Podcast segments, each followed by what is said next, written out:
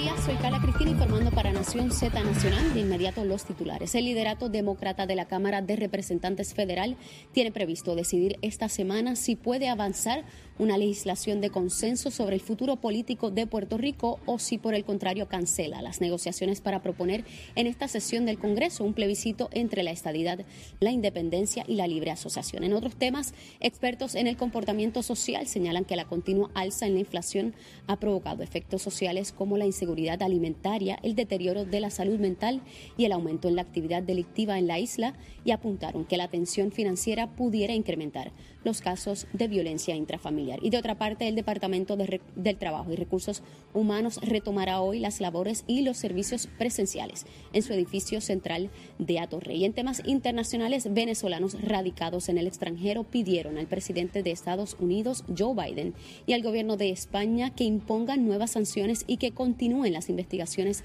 criminales contra figuras del gobierno del presidente Nicolás Maduro. Para Nación Z Nacional les informó Carla Cristina. Les espero en mi próxima intervención. Hablándole claro al pueblo. Nación Z Nacional, soy Leo Díaz. Buenos días a todos. Leo Díaz, en Nación Z Nacional, por la Z.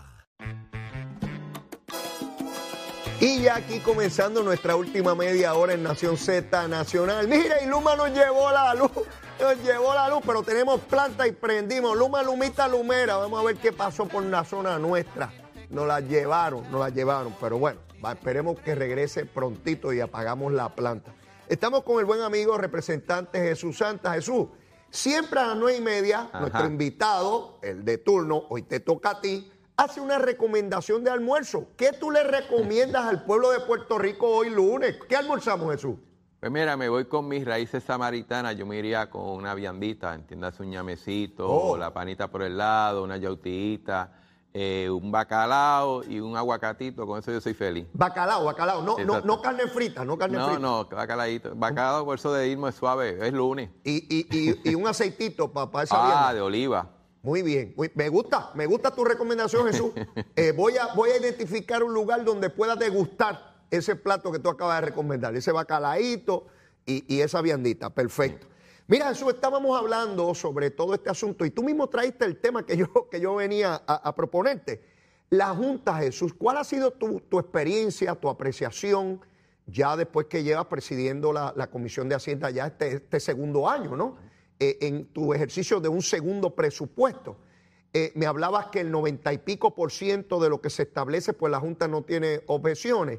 Pero te pregunto, a base de lo que hay que hacer con la foránea, de la reforma contributiva, ¿será la Junta un impedimento o no? Bueno, déjame, eh, voy a hacer un statement aquí. Eh, yo siempre he estado en contra de la Junta. Desde, el inicio, cuando hubo la situación que... Cuando todo el, mundo la quería, tú no la querías. Yo nunca la quise por, diversas razones, ¿no? Y estamos hablando de que estuve en contra de, de lo que un momento dado el pasado gobernador eh, Alejandro García Padilla pedía y por el otro lado el comisionado residente también. Sin embargo, tú tienes tres opciones con la Junta. O vas a tribunales, uno, o vas al Congreso para eliminarla, o trabajas con la ley para tratar de que salga lo más rápido posible. Nosotros hemos tratado de hacer las tres cosas a la vez. Me da mucha pena con aquella gente que hace muchas cosas, dice muchas cosas, pero no van, nunca van a un tribunal mucho menos va al Congreso y tampoco quieren que se vayan mediante la legislación. Y, hago esa crítica porque es bien fácil tú pararte en una calle, decir cuatro cosas y no lograste nada, ¿no? Okay. En ese ánimo, entonces, nos tocó a nosotros eh, co-gobernar y, y, más allá de mis sentimientos, tú tienes que sentarte y hablar. Y así lo hicimos. Yo creo que la primera semana después de juramentar tuvimos la primera reunión con entonces Natalia Yaresco y cuatro miembros de la Junta, donde ellos expusieron su línea y Cámara y Senado puso la suya. Aún así, tengo que reconocer que hemos mantenido comunicación, en ocasiones ha sido buena, en otras ocasiones ha sido un poquito difícil, pero, pero hemos tratado de lograr lo más posible para beneficio del país y yo creo que ese fue el esfuerzo que se hizo con el primer presupuesto balanceado, donde independientemente de todo lo que salió durante ese proceso, al final del día la legislatura lo pudo aprobar lo, firmó el señor gobernador y, lo, y, lo, aceptó la Junta de Supervisión Fiscal. Lo mismo pasó con el plan de ajuste de deuda, que tengo que reconocer que si el gobernador y la legislatura no, hubiera estado, no hubiéramos estado unidos, no hubiéramos logrado el mayor objetivo que era proteger las pensiones. Así es. esa es la verdad. Y cada uno tuvo su rol y su papel. Eh, y eso nos enseña un poco que aquellas cosas que estemos de acuerdo, pues mira, vamos a unirnos y vamos a tratar de trabajarlas. Aquellas que no estemos de acuerdo, pues es un poquito más difícil, ¿no? Y, se lograron muchas cosas y como yo digo con el plan de ajuste fiscal, así como no existe un, empleo perfecto, existe un buen empleo. Así como no existe eh, nada, nada perfecto, sino, eh, por ejemplo, un negocio perfecto, no existe, pero existe un buen negocio pues tampoco existe un plan de ajuste de deuda perfecto, pero yo entiendo que este era un buen plan de ajuste, tanto es así que ahora hay dinero inclusive para aumentar los salarios de la, de la gente. Tenemos que saberlo utilizar, que ese es otro tema que me imagino a futuro tenemos que, traer. En estos momentos ya la señora Natalie Yaresco renunció. Yo espero a final de esta semana o principios de la otra empezar mi primera reunión con ellos a tono con el presupuesto. Entiendo que vamos a hablar eh, realmente con el grupo técnico de la Junta. Eh, tengo que decirte que siempre ha habido comunicación, no siempre ha sido todo eh, color de rosa, pero están ahí, me gusten o no, y hay que trabajar con ellos. y, y, fuera de eso, yo creo que la estrategia aquí, en la medida que tú quieres mover algo, tienes que tener la información en la mano y la razón en la mano. O sea, no puede ser sí porque sí. O sea, si se puede asignar un dinero, dile por qué hay que asignarlo, qué beneficios tiene y de dónde sale. Si tú vas con esa línea, tienes muchísimas oportunidades de, mover los temas que tú tengas distinto a que yo quiero esto y si no es eso, me llevo el bate, la bola y guante. Eso no funciona así. Eso, eso que, acabas de plantear me parece medular y es la manera en que yo te he visto a ti conduciéndote en, la vida pública. Y vuelvo a insistir sobre ello porque es importante, eh, y esta es mi opinión, ¿verdad, Jesús? Los partidos políticos y los electores cogen en primaria a, las personas que eventualmente figurarán en una papeleta y se le presentarán al pueblo de Puerto Rico. Y hay que escoger personas que estén conscientes de, la, de la enorme responsabilidad que tienen una vez son electos. Y yo te he visto a ti en el camino. Podré diferir de una idea tuya, pero no es, no es porque a ti te dio la gana o a mí me dio la gana. Eh, hay que diferir a base de los datos. Si yo siempre te veo a ti planteando la información, la data y, y tu interpretación veo a otros políticos de todos los partidos tratar de empujar cosas pues porque a mí me da la gana, pues porque yo creo que es así, punto. Y eso que tú planteas, si yo te traigo una información y, tú y te persuado, a ti no te da problema con cambiarle una postura y modificarla. Y, así es que debe ser el ejercicio gubernamental. Tú traes una postura, yo tengo otra. Como tú dices, no, no hay posiciones perfectas, pero tenemos que adelantar causas para el pueblo de Puerto Rico. Y quiero traer un dato importante, Leo, y, me, me, siento obligado a hacerlo. La realidad es que desde el día uno yo tengo muy buena comunicación con el compañero Juan Zaragoza y ambas comisiones a falta de recursos económicos, hemos tratado de complementarlo. Y yo creo que esa dinámica, en mi caso como ingeniero, que uno es más estructurado, más de datos, y Juan como contable, eh, yo creo que nos ha ayudado mucho, no solamente en nuestra relación Cámara-Senado, que en ocasiones es difícil. Lo sé. Eh, siempre, no importa el partido, eso siempre es así, este, eso siempre es así. Eh, sino también con la Junta. Vuelvo otra vez, en la medida que, imagínate que a la Junta vaya el Senado con un punto de vista y Cámara con otro y, el, gobernador con otro. Desastroso. no, no echamos para adelante y en ese sentido hemos podido internamente buscar consensos para entonces ir a presentarlo, en este caso a la Junta. Y el mejor ejemplo de consenso, quizás en el primer presupuesto no se dé, aunque este está fluyendo mejor, pero lo que fue el plan de ajuste, cuando nos sentamos eh, y, decidimos que esto hay que trabajarlo en conjunto, si tenemos, queríamos tener éxito en unos objetivos que queríamos con el plan de ajuste, yo creo que se logró. Eh, obviamente deseo que la Junta se vaya lo antes posible, pero está ahí y hay que trabajar con ella. ya, ya que trae en, nombre de, Juan Zaragoza, que preside, es tu homólogo, eh, preside la Comisión de Hacienda en el Senado, Juan ha estado planteando la posibilidad de enmiendas a lo que es la ley 60 ahora, ¿no? La ley de, estos incentivos de personas que vienen, ciudadanos americanos de, de los 50 estados, se ubican en Puerto Rico y tienen unos eh, beneficios eh, contributivos eh, enormes, ¿no? Para que vengan a traer empleo, capital, en fin. ¿Por dónde va eso, este Jesús? Mira, yo creo que dentro de lo que es esa, la famosa ley 22, que ahora es la ley 60. En, primer lugar, Jesús, ¿tú estás de acuerdo con, con esos incentivos? Mira, si estoy de acuerdo en darle incentivo a entidades o corporaciones grandes que vengan al país a invertir y de alguna u otra manera tengo que estar de acuerdo con distintos incentivos. El problema no es tanto el incentivo, es cómo se aplica y a quién aplica. ¿Cómo y a quién? A mí me parece que la, dinámica de traer gente con dinero que invierte en distintos tipos de, facetas económicas a nivel local y mundial, yo no creo que no sea malo. Yo creo que el, problema mayor, y como lo estamos viendo en la Cámara, es que si una persona que viene de fuera de Puerto Rico o ha estado fuera de Puerto Rico por una cantidad de años tiene un derecho a tener una exención porque invierte de tal o cual manera, yo no veo por qué uno de aquí que quiera hacer lo mismo tenga el mismo derecho. Yo creo que vamos camino a eso sea, yo, yo siempre he dicho, no hay país en el mundo, aún los países comunistas que no tengan incentivos y créditos, todos los tienen. La pregunta es si, si tal y como fue formulado, que, que da la, la, particularidad sensación de que es a un grupo, si lo podemos hacer a todo el que viene. O sea, si a ti se te va a eximir solamente un 4% de, de, de pago de impuestos por la inversión en capital, porque un puertorriqueño si hace el mismo tipo de inversión no se le da el 4%. Yo creo que vamos camino por ese lado, por ahí.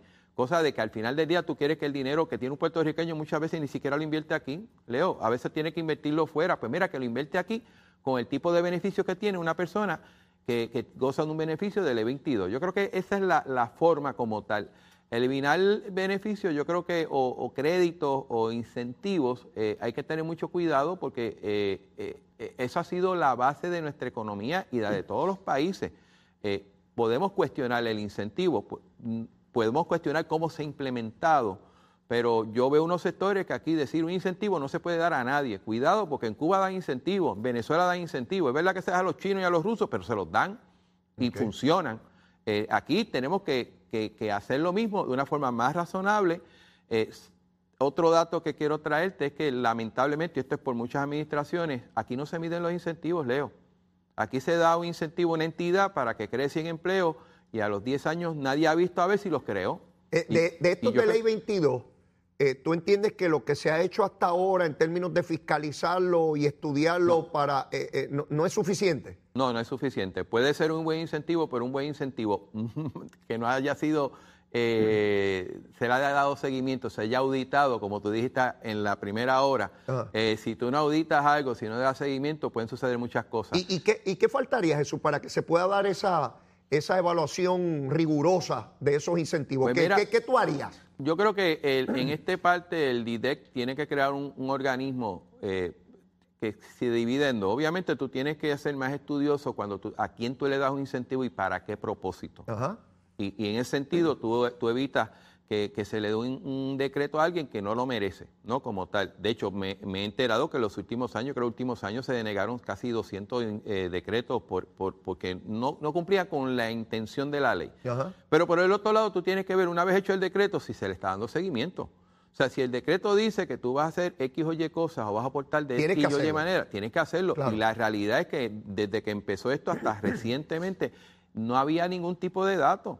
Y, eso es lo más irónico del mundo. Y no solamente en este incentivo de ley 22, en casi todos los incentivos. O sea, yo creo que qué bueno que se da el incentivo, qué bueno que se hace la ceremonia de la primera piedra y todo ese tipo de cosas, pero alguien dos o tres años después tiene que ir, ven acá, el incentivo dice que tú debiste haber creado 100 empleos, que tú debes haber gastado en la economía, tener compra de, de 50 millones, que tú debes de haber aportado en tal cosa, que tú debiste haber traído tantos productos. Tienes que verificar eso, porque por, eso es que se te da un incentivo a ti. Todo, todo eso que tú planteas es muy razonable eh, y, y te pregunto, ¿tú entiendes que en tu delegación en la Cámara eh, permea esa mentalidad que tú acabas de expresar? En una mayoría de compañeros, sí. Ok. Siempre tenemos compañeros que son más radicales. Bueno, partido de centro tenemos de ambos lados, pero, sí, sí, pero la mayoría de la gente está consciente de eso y yo creo que, Leo, Puerto Rico tiene una segunda oportunidad para echar para adelante. Después de la quiebra. Yo digo, nadie le gusta una quiebra, yo no se la recomiendo a nadie, pero hemos tenido la oportunidad de salir otra vez. Pero para evitar la quiebra, el problema no es el plan de ajuste, es que no hagamos las mismas cosas que se hacían en el pasado. Yo creo que se pueden mejorar muchas cosas. Y, entre las cosas que te estoy diciendo es una de esas. Yo no tengo problema con los incentivos. El problema es que tienes que, primero, saberlos dar y segundo, darle seguimiento. Eh, por ejemplo, eh, aquí se está hablando de enmiendas a la Constitución. Yo sé que medio país no quiere cambiarla, pero yo creo que esta parte del 15% de deuda, tenemos que trabajar con eso. Yo creo que eso hay que bajarlo hay que bajarlo un 10 por lo menos. Eh, y ponerle unas, unas, condiciones de que es realmente deuda o no para no caer a lo que hemos caído. yo, te, yo te entiendo, Jesús, y, te voy a dar mi apreciación sobre eso, no sin antes señalarte que, que me agrada escuchar de ti eh, que esa es tu posición cuanto a estos beneficios contributivos, porque como tú muy bien dices, cada pueblo, cada jurisdicción determina qué, qué herramientas utiliza para atraer capital nuevo, para atraer inversión, para, para mejorar su infraestructura. Y nosotros tenemos esa herramienta. No es perfecta, como tú muy bien dijiste hace un rato, pero tenemos que ir sobre ella. Que puedan haber puertorriqueños que han vivido aquí toda la vida, que no tienen ciertos incentivos de esa naturaleza, pues también hay que estudiarlo, por supuesto. Eso es la razonabilidad. Lo que, lo que yo he visto a través de los años, Jesús, es unos sectores criminalizando la actividad económica. Y si alguien tiene dinero, le dice que es un corrupto y un pillo. Y si viene de afuera es otro pillo. Y nosotros no podemos funcionar así porque el dinero que tú tienes, Jesús, en tu comisión de Hacienda para repartir en un presupuesto, proviene de la empresa privada porque el gobierno no produce dinero. Es la empresa privada la que lo produce con contribuciones, con impuestos, con arbitrio. Mil eufemismos que tenemos para identificar el dinero que le quita el Estado a los ciudadanos. Eh, y, me parece muy bueno lo, lo, lo, que acaban de... Y darte un dato, eh, solamente la foránea el año pasado fueron 1.700, 1.800 millones de dólares. Eso es casi un 20% del total del presupuesto. Sí, sí. Sin contar las contribuciones corporativas, que eso es otro montón de dinero más. O sea, a nivel de corporaciones, eh, las corporaciones aportan más o menos, es un poco menos del 50% del presupuesto de la isla, es un 40-50%. O sea, aquí esto, esta cuestión de que no aportan cuidado, pero como tú dices, hay unos sectores que casi es un pecado tú tener dos pesos en el bolsillo y no puede ser así. Claro que no, claro que no. Y si alguien obtiene ganancia de su trabajo, pues, pues le dicen mil barbaridades. Uno puede ver un comerciante con un edificio, con una operación y probablemente no tiene los ingresos que uno imagina, porque tiene que pagar renta, tiene que pagar empleados, tiene que pagar seguro, tiene que pagar agua, tiene que pagar luz, el, edificio está hipotecado. Eh, eh, si, si no abre la puerta, no tiene ganancia ese día, no es como el que tiene un salario garantizado los 15 y los 30. Eh, mi padre tenía un pequeño colmado, yo sé lo que es fajarse ahí a ver si llegan los chavitos, porque no están garantizados, hay que salir a trabajar. Tú eres ingeniero, tú sabes el esfuerzo que tienen que, operar los ciudadanos. Sí que con relación a la ley 22 siempre se puede mejorar más. Claro. Y yo creo, Jesús, y esto te lo lanzo, ¿verdad? Como, como, como una idea mía, o una preocupación más bien, la Universidad Jesús. Esa Universidad de Puerto Rico, eso es un tesoro inmenso.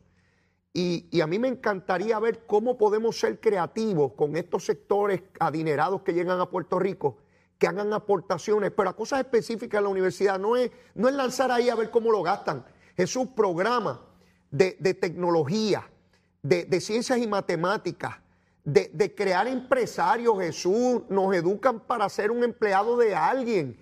¿Por qué no educamos a los jóvenes nuestros a montar entidades, negocios, empresarios, eh, y ven eso como, como, un pecado, como una cosa maligna. Y, que se traiga dinero de ley 22 o de ley 60, como le llamen, hacer aportaciones específicas al mejor talento que tenemos en Puerto Rico. Yo estoy totalmente de acuerdo con eso. Yo creo que inclusive a ellos le conviene.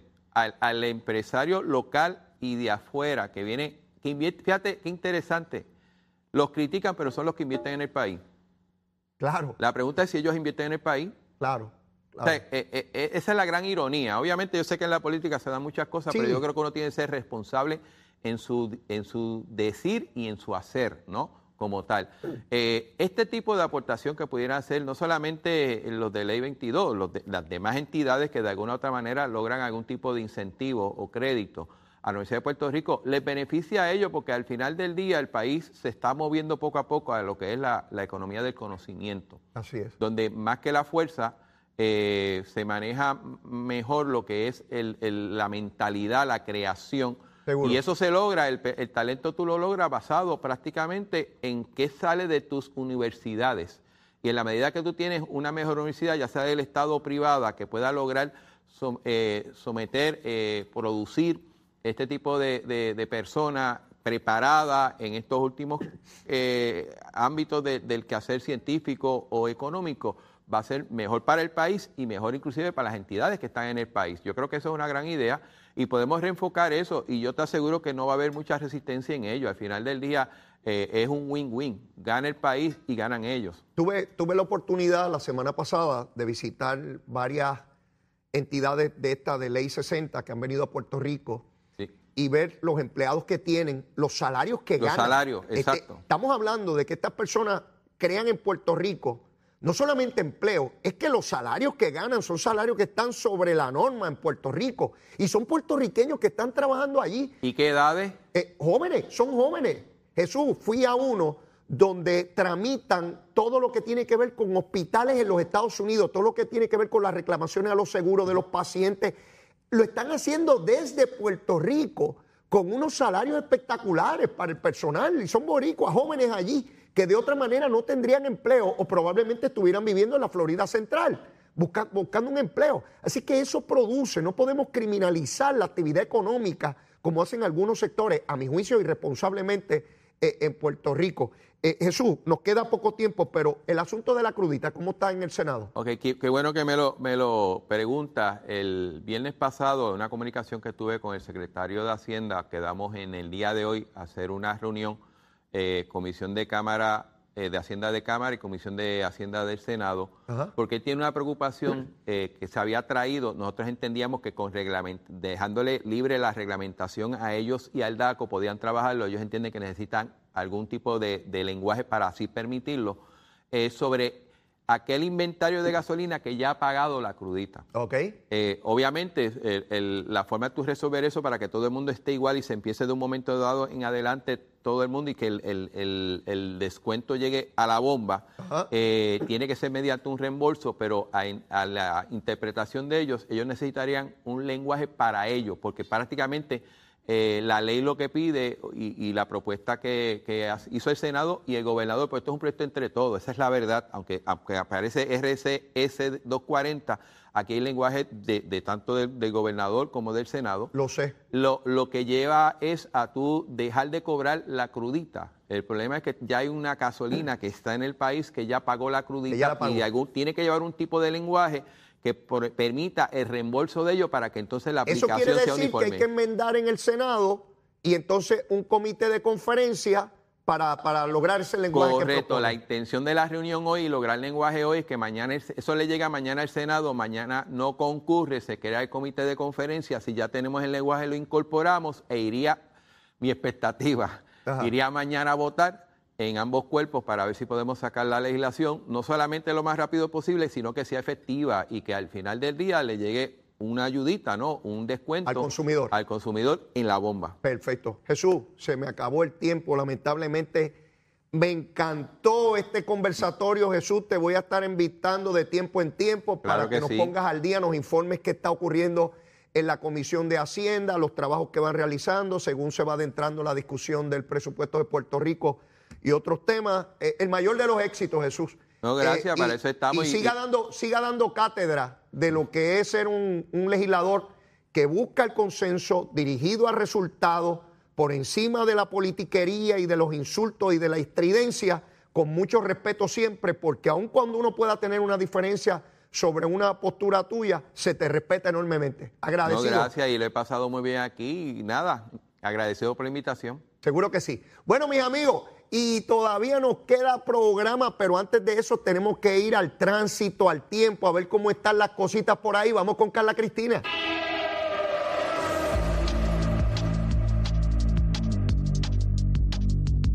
Buenos días, soy Carla Cristina informando para Nación Z Nacional. En el tránsito, el flujo vehicular está operando con relativa normalidad en las principales vías de la zona metropolitana, que en su mayoría presentan tránsito moderado y en lo que va de año se han registrado 75 fatalidades en las carreteras, por lo que la Comisión para la Seguridad en el Tránsito reafirma su recomendación a los conductores para que respeten los límites de velocidad y las leyes de tránsito. Ahora pasamos con el tiempo.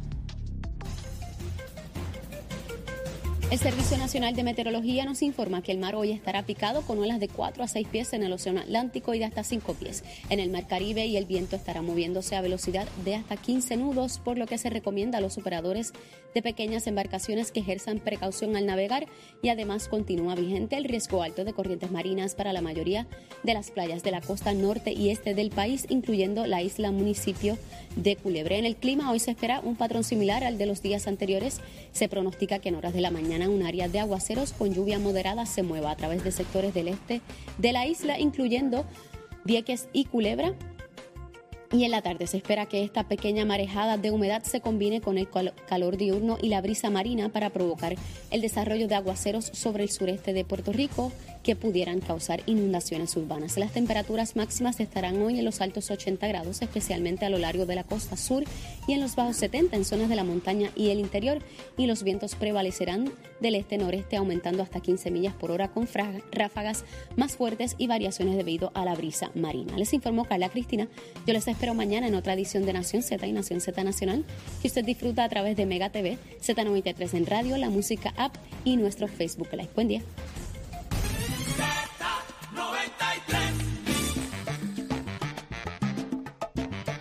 Bueno, allá en Francia, el presidente Macron en la segunda vuelta electoral logró el triunfo, así que continúa como presidente eh, de Francia. Y de igual manera, acá en los Estados Unidos eh, falleció el ex senador Orrin Hatch.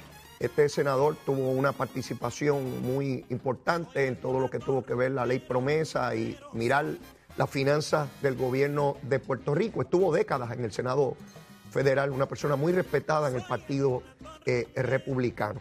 Y con eso ya yo me despido por hoy lunes, mis amigos. Recuerden, el último día para rendir la planilla hoy, hay que rendir la planillita para, mire, para que llegue rapidito los chavitos para atrás. Ya usted sabe cómo es. Mire, y como siempre, la súplica, si usted todavía no me quiere, quiérame que soy bueno, mire, una chulería en pote, una chulería de tití, seguro que sí. Y si ya me quiere, sígame queriendo. Mire, eso es lo que hay, mucho cariño, mucho amor, mucho amor. Los quiero mucho, será hasta mañana. Llévatela, chero. The number one FM station in PR. La Z.